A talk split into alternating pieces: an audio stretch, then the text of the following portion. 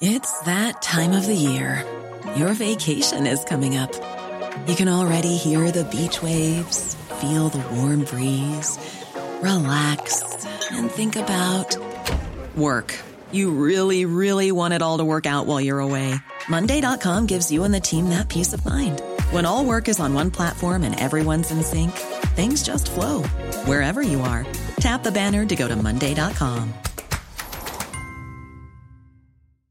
Ready to pop the question? The jewelers at BlueNile.com have got sparkle down to a science with beautiful lab grown diamonds worthy of your most brilliant moments. Their lab grown diamonds are independently graded and guaranteed identical to natural diamonds, and they're ready to ship to your door.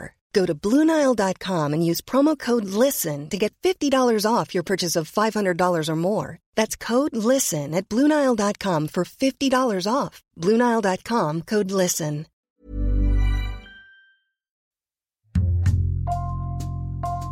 Bonjour, c'est Jules Lavie pour Code Source, le podcast d'actualité du Parisien.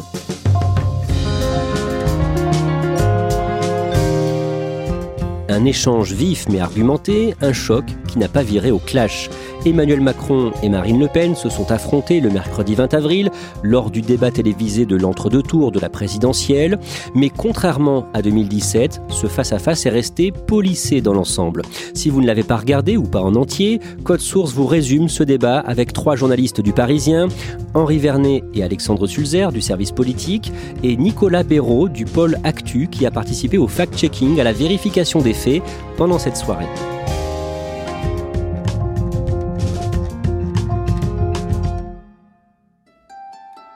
Le débat va être retransmis sur de nombreuses chaînes, TF1, France 2, BFM TV ou encore France Info. Il est organisé dans un studio de la plaine Saint-Denis, près de Paris.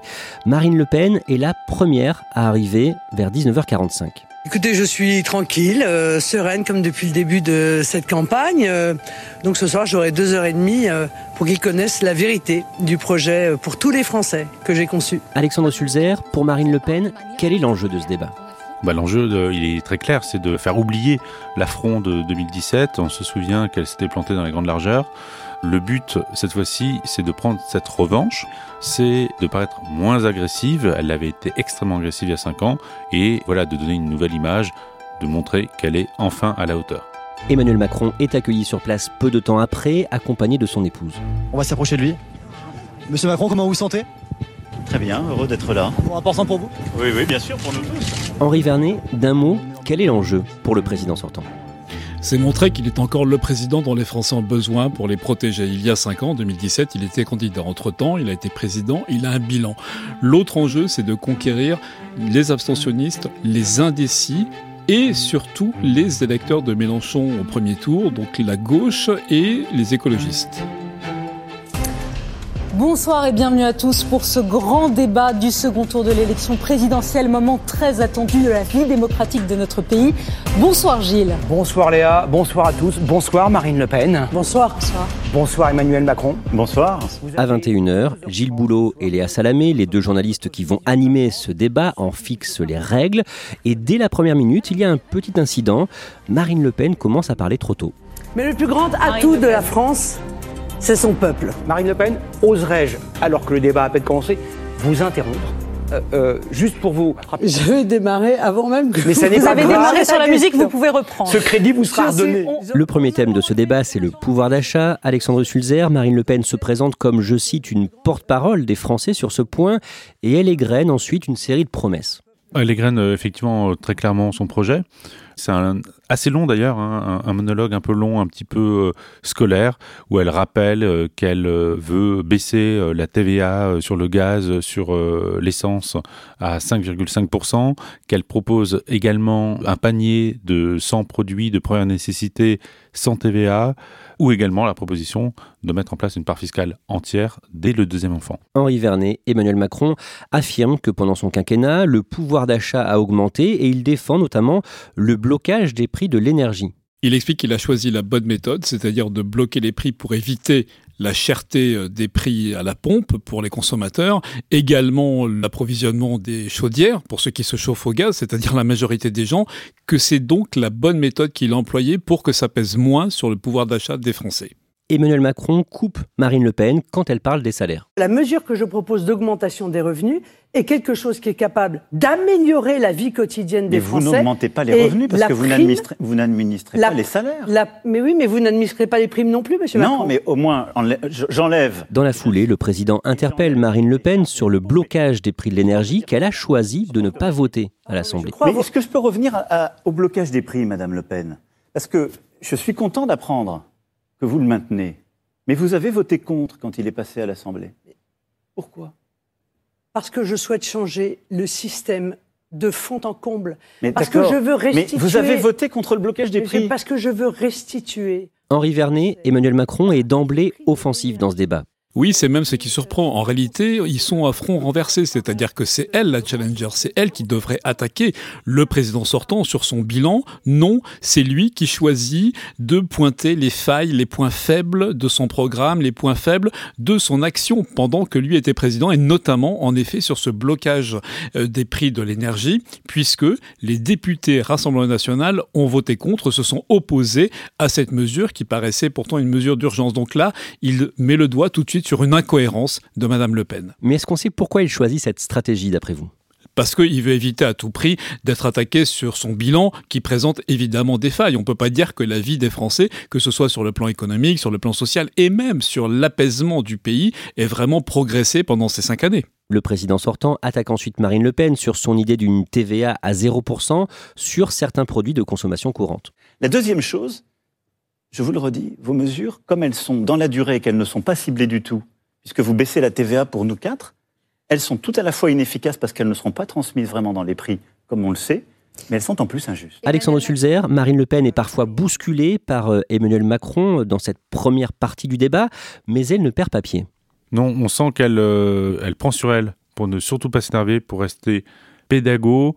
Elle donne des exemples concrets. Par exemple, à un moment donné, elle parle de, ses propositions. Elle dit ça représentera euh, 590 euros euh, sur une cuve de fuel. Elle essaye euh, voilà, d'être euh, proche des préoccupations des gens, mais il est vrai que sur le fond, elle est extrêmement sur la défensive puisqu'Emmanuel Macron l'attaque, euh, démonte ses propositions, montre qu'il y a des incohérences, que ses propositions ne sont pas forcément les plus adéquates euh, puisqu'elles sont euh, pérennes alors que lui propose des mesures d'urgence et donc qu'elles coûteraient finalement assez cher pour le budget de l'État et elle est euh, vraiment sur la défensive. C'est la fin de ce premier thème. On regarde les chronomètres. Vous êtes à peu près au même temps de parole sur le pouvoir d'achat. On va pouvoir passer à l'international. Bravo à vous. Peu avant 21h30, Léa Salamé et Gilles Boulot ouvrent le deuxième chapitre de ce débat consacré à l'international, avec cette question d'abord, jusqu'où doit aller la France pour aider l'Ukraine?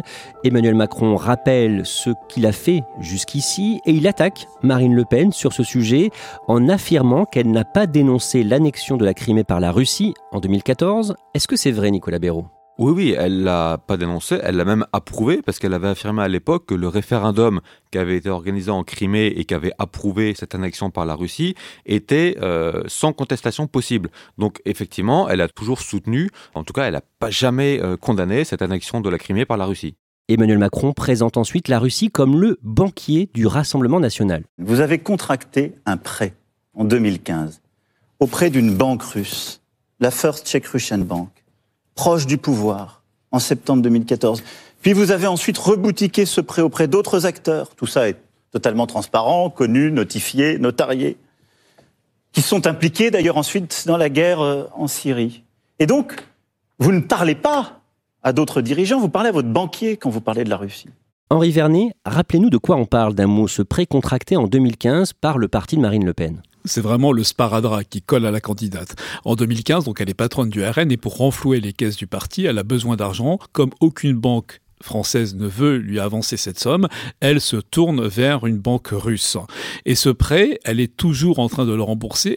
Et ce que s'applique à démontrer Emmanuel Macron, c'est que ça ferait de Marine Le Pen, si elle accédait à l'Élysée, une présidente dépendante d'une puissance extérieure, la Russie, d'un homme, Poutine, le maître du Kremlin, qui plus est fauteur de guerre. Parce que, tout simplement, c'est lui qui lui a avancé son argent, elle est donc débitrice. Emmanuel Macron la relance sur ce point plusieurs fois. Est-ce que ce Et que je, dis est faux Que ça n'est pas digne. Est-ce que ce que je dis est faux C'est Et pas maintenant- digne. c'était- maintenant, je vais aller Madame sur le Pen. fond, Est-ce monsieur que, est-ce que ce que je dis est faux je, je ne reviens sur aucune de mes déclarations sur la Russie dans le cadre de l'architecture de sécurité européenne, bien entendu, et ce que j'ai défendu, mais j'ai parlé d'un point précis qui touche le financement de votre parti. Est-ce que ce que j'ai dit est faux, Madame Le Pen? Alexandre Sulzer, comment réagit Marine Le Pen? Marine Le Pen s'attendait évidemment à cette attaque, hein, c'est pas vraiment une surprise pour elle, et elle euh, rappelle euh, déjà une chose qu'elle a beaucoup dit en campagne, c'est que quand on doit de l'argent à un banquier, on lui doit que de l'argent, mais pas forcément autre chose. elle fait le parallèle d'ailleurs avec les Français qui font des prêts euh, à la banque et qui ne doivent pas forcément autre chose à, à leur banquier que l'argent qui a été emprunté, et elle retourne l'argument utilisé par Emmanuel Macron en faisant valoir qu'elle a été contrainte d'avoir recours à, la Russie parce que précisément le système bancaire français ne lui prêtait pas d'argent, en rappelant que face à cela, la promesse d'une banque de la démocratie qui avait été mise en avant par Emmanuel Macron en 2017 n'avait pas été mise en place. Peu après 21h40, il est question de l'Europe. Emmanuel Macron affirme en résumé que l'Union européenne permet de renforcer l'indépendance de la France en matière de défense ou encore d'énergie. Alexandre Sulzer, sur cette question, Marine Le Pen a bien sûr une position opposée à celle d'Emmanuel Macron. Oui, alors elle déroule effectivement son programme, euh, là encore, euh, sans beaucoup de surprise. Euh, elle dit qu'elle ne veut plus quitter l'Union européenne, qu'elle veut lui substituer une alliance européenne des nations. Mais cette position n'est pas forcément très claire puisque de fait, ça revient un petit peu à sortir de l'Union européenne, à moins que l'ensemble des pays européens la suivent dans son projet et signent euh, l'intégralité de ce qu'elle euh, préconise, elle veut une nouvelle architecture et finalement on voit pas très bien ce qui a changé par rapport à ce qu'elle préconisait réellement il y a cinq ans. À ce moment-là, Marine Le Pen et Emmanuel Macron ont un échange assez vif sur la vision de la France et de la place de la France dans le monde. À nouveau, Emmanuel Macron joue avec l'idée selon laquelle Marine Le Pen, euh, avec Marine Le Pen présidente, ce serait une France qui euh, se refermerait sur le reste du monde, alors que lui assume hein, euh, d'être le président de la mondialisation. Il parle de rabougrissement, comme il l'avait déjà fait dans la campagne. Il avait dit que c'était la candidate du grand rabougrissement, dans un jeu de mots qui rappelait évidemment le grand remplacement d'Éric Zemmour. Le troisième thème de ce débat, c'est le modèle social et d'abord l'âge de départ à la retraite. Léa Salamé demande aux deux candidats de clarifier leur position. Marine Le Pen précise qu'elle préconise un départ à la retraite à 60, 61 ou 62 ans en fonction des débuts de carrière. Et dans la foulée, elle attaque Emmanuel Macron sur son projet de repousser ce seuil à 65 ans. Oui, elle euh, rappelle qu'elle est complètement opposée à ce report. Euh, elle a toujours été, alors même qu'en interne, certains euh, ont longtemps préconisé qu'elle elle aussi défende un report plus important parce que le fait de maintenir un, seuil bas pouvait paraître comme étant de gauche et n'apportait pas de signaux à l'électorat de droite. Elle a toujours considéré que ce serait un signal complètement contradictoire à envoyer à son électorat. Et en faisant ça, elle drague aussi l'électorat mélenchoniste. Emmanuel Macron maintient que l'objectif c'est bien 65 ans, mais progressivement, précise-t-il, 4 mois de plus chaque année, ce qui aboutira à 64 ans en 2028, puis 65 ans en 2031. Alexandre Sulzer, quelques minutes plus tard, Marine Le Pen accuse Emmanuel Macron d'avoir ajouté 600 milliards d'euros de dette publique depuis 5 ans.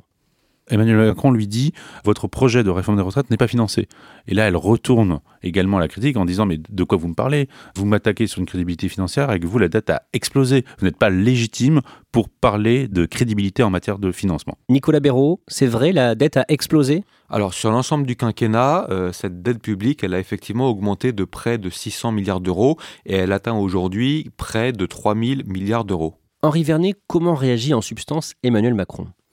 Il se défend en disant qu'une bonne partie de cette dette est ce qu'il appelle la dette Covid, c'est-à-dire que c'est justement dû aux efforts de l'État, à l'État protecteur qui a défendu à la fois le pouvoir d'achat des salariés, le pouvoir d'achat des Français, qui a également beaucoup défendu les entreprises pour éviter qu'elles ne mettent les clés sous la porte, hein, notamment on s'en souvient, tout le secteur de la restauration, etc., qui était durement affecté. Donc il aura même ces mots en disant je l'assume, mais en ajoutant qu'il est fier de ce qu'on a fait, on se souvient du quoi qu'il en coûte, parce que tout ça c'est l'argent de la nation. Nicolas Béraud, la dette Covid dont parle Emmanuel Macron représente quelle part du total de l'augmentation de la dette en France?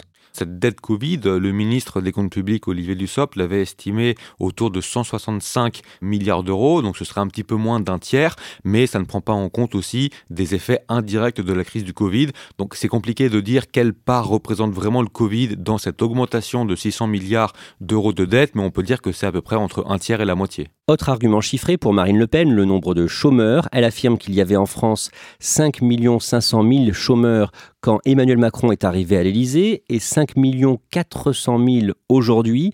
Nicolas Béraud, d'abord de quelle catégorie de chômeurs elle parle et est-ce que c'est vrai?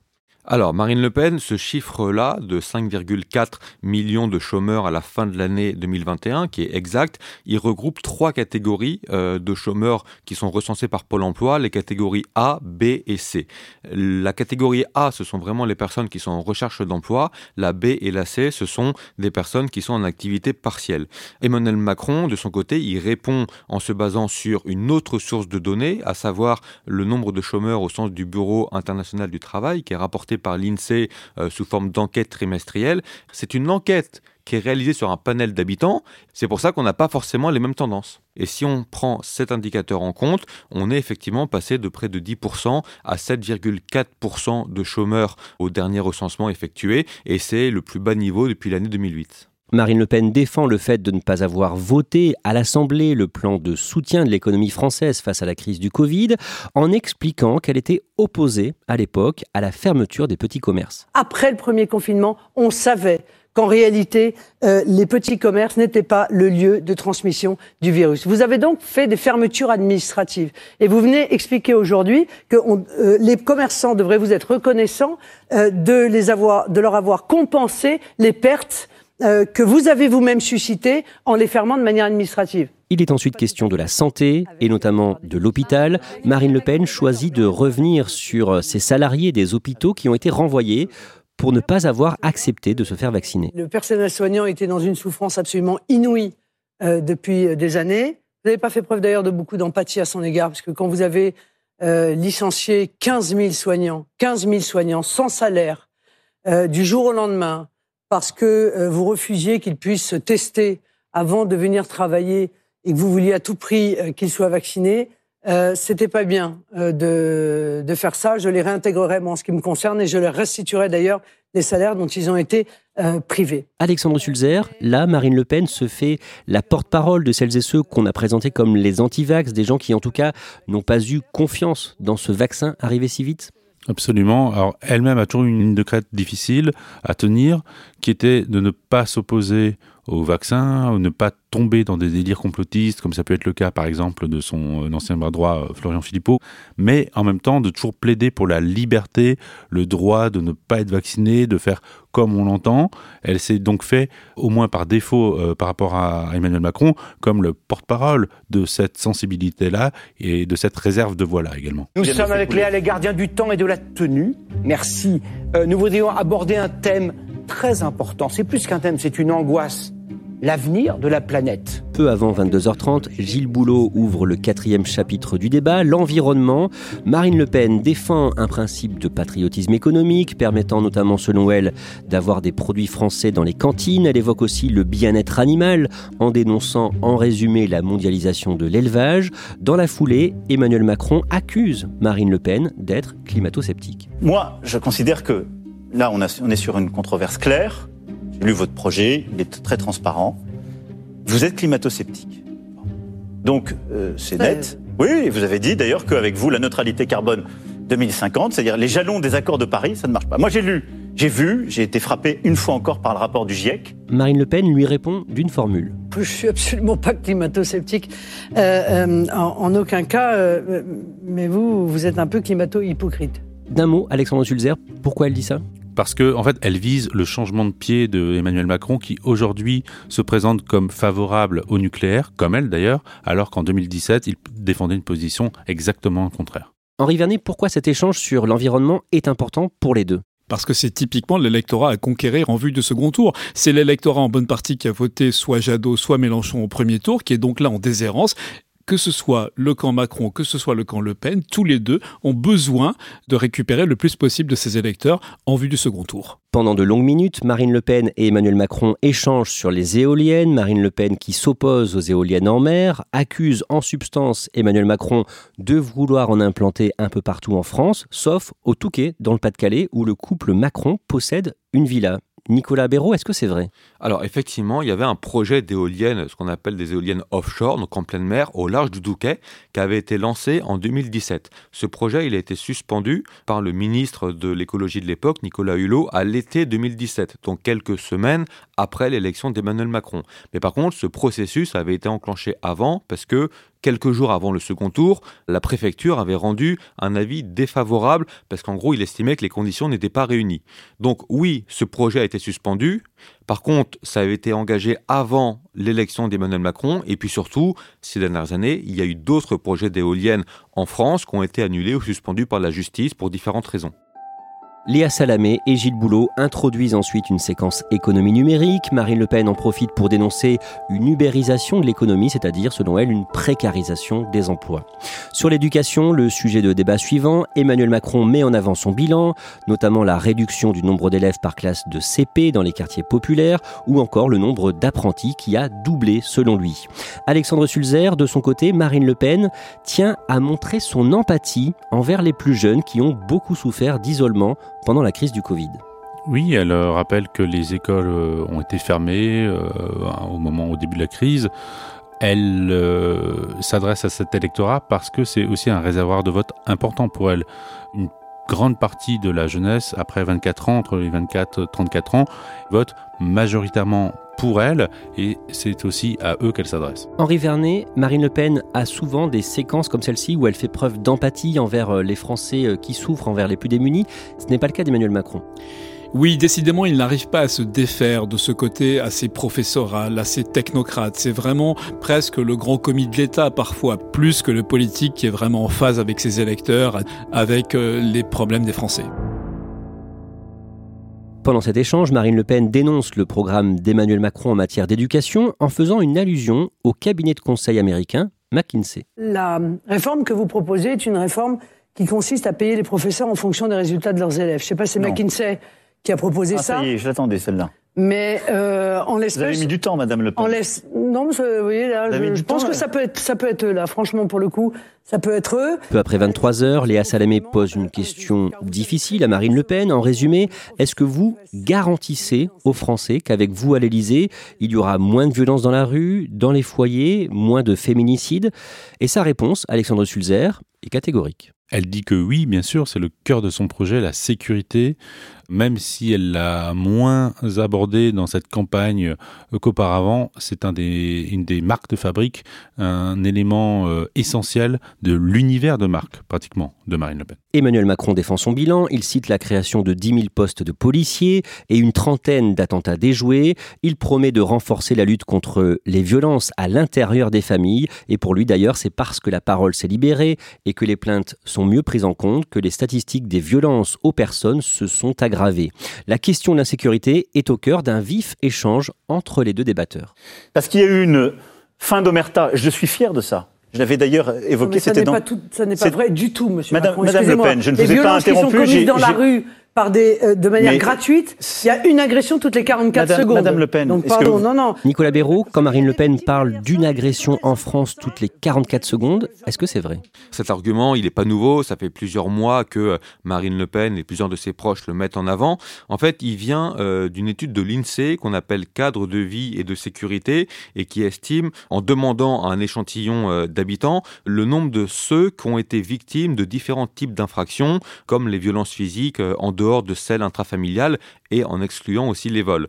Et ça donne un chiffre qui, quand on le rapporte à une année totale, on obtient ce une agression toutes les 44 secondes. Donc oui, ce chiffre, il part d'une base exacte, mais ça rassemble une multitude d'infractions, donc c'est compliqué de dire à quoi est-ce qu'il correspond vraiment. Après environ 2h20 de débat, bien après 23h, Emmanuel Macron et Marine Le Pen ont un échange souriant à propos de leur temps de parole qu'ils respectent globalement bien. On a une question, si vous le voulez bien, sur la laïcité, puisque le temps On est presse. beaucoup plus discipliné qu'il y a 5 ans, Madame Le Pen. Oui, c'est vrai. Écoutez, On voit qu'on vieillit. Je, je, crois que c'est factuel. Je serai très respectueux à votre égard. Vous, ça ne se voit pas. Moi, j'ai peur que ça se voit beaucoup, madame. Henri Vernet, ce moment, il montre qu'on est dans un débat plus posé qu'il y a cinq ans Oui, les deux adversaires ont retenu la leçon de 2017. Ils sont là davantage pour exposer euh, chacun leur euh, projet, même si Emmanuel Macron ne peut jamais abandonner une petite pointe, malgré tout, de condescendance. Par exemple, quand il lui répond On a vieilli, mais ça se voit surtout sur moi, c'est aussi une façon de bien montrer à Marine Le Pen que lui, pendant ces cinq années, eh bien, il a été au pouvoir, il a été à l'Élysée, tandis qu'elle est restée dans l'opposition. La question suivante est plus grave, la laïcité, et plus particulièrement le voile islamique que Marine Le Pen veut interdire dans l'espace public. Vous allez créer la guerre civile si vous faites ça. Je vous le dis en toute sincérité.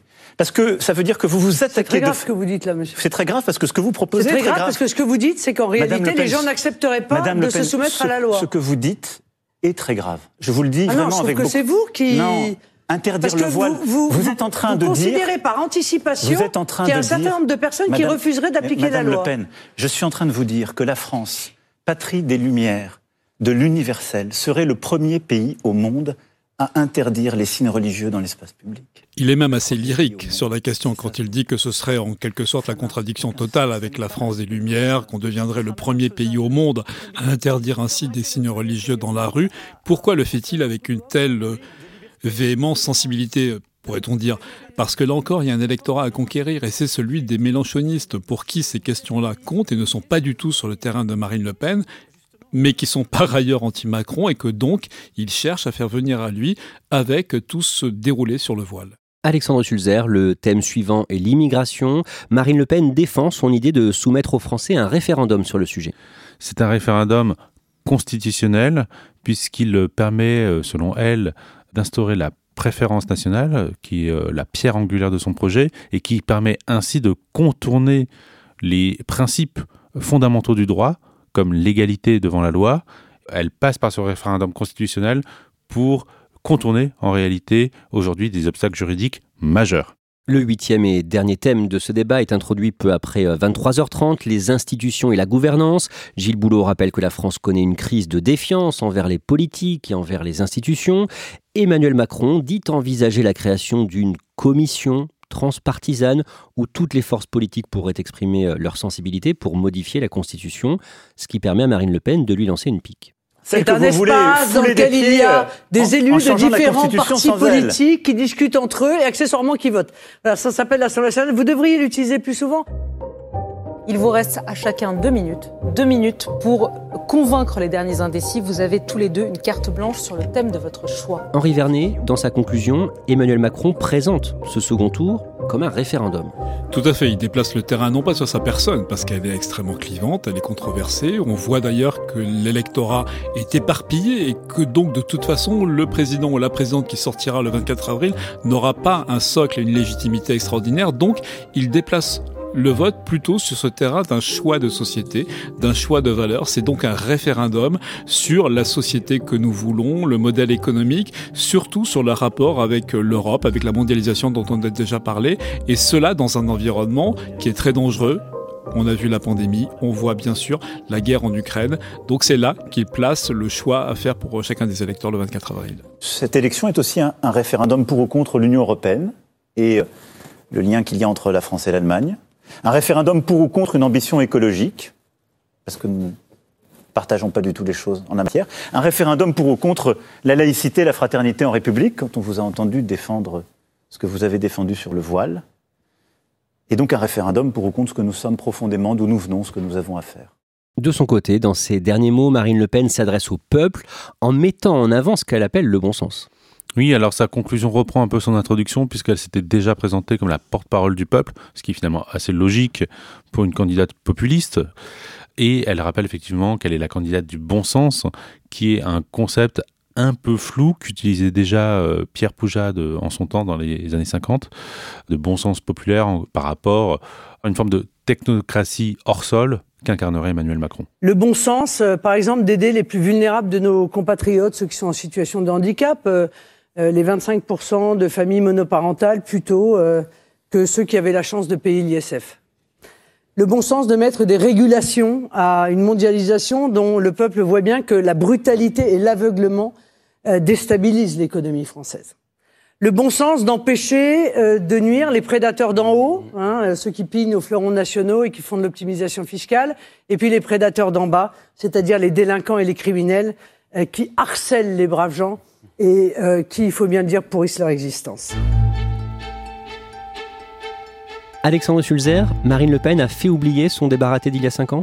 Oui, alors l'objectif principal pour elle, vraiment ce qu'elle avait à cœur de démontrer, c'est qu'elle pouvait être dans un face-à-face avec Emmanuel Macron sans tomber dans les travers d'il y a 5 ans, une hyper-agressivité, des rictus. Et de ce point de vue-là, elle a réussi son pari, elle a réussi à démontrer autre chose. Le revers de la médaille, c'est qu'elle été beaucoup moins pugnace, beaucoup moins offensive, voire un peu en deçà, elle a manqué de tonicité. Henri Vernet, Emmanuel Macron est arrivé à ce débat avec une avance confortable dans les sondages, un statut de président sortant, et pourtant, lui, s'est montré très offensif. Pourquoi est-ce qu'il a été comme ça pendant ce débat? Parce qu'il a voulu vraiment essayer de détourner les gens du choix de Marine Le Pen, parce que malgré tout, même s'il croit en sa victoire, une victoire trop serrée serait quand même un problème pour la suite, pour le quinquennat, parce qu'il n'aura pas assez de volume, assez d'allant, assez de dynamique. Il est offensif aussi parce qu'il doit rattraper du temps, il doit rattraper sa campagne. Rappelons-nous, il est rentré en campagne très tard. Il est offensif également parce que, encore une fois, il sort de 5 ans de présidence. Les problèmes du pays n'ont pas été résolus, notamment le pays est tout sauf apaisé. Il a subi des crises consécutives à sa propre gestion, c'est-à-dire les gilets jaunes, c'est-à-dire la contestation sur les retraites. Il doit montrer qu'un deuxième quinquennat serait à même, sinon de tout résoudre, en tout cas de corriger, d'avancer. Et donc c'est pour ça qu'il est offensif en essayant de montrer que Marine Le Pen, elle, n'est pas taillé pour exercer la présidence de la République.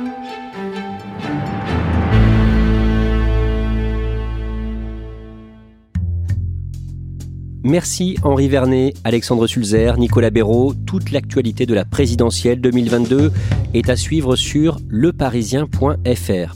Cet épisode de Code Source a été produit par Ambre Rosala, Thibault Lambert et Sarah Amni. Réalisation Julien Moncouquiole. Code Source est le podcast d'actualité du Parisien, un nouvel épisode publié chaque soir de la semaine. Pour n'en rater aucun, n'oubliez pas de vous abonner sur votre application audio préférée. Vous pouvez nous contacter sur Twitter, at Code Source, ou nous écrire directement code source at leparisien.fr.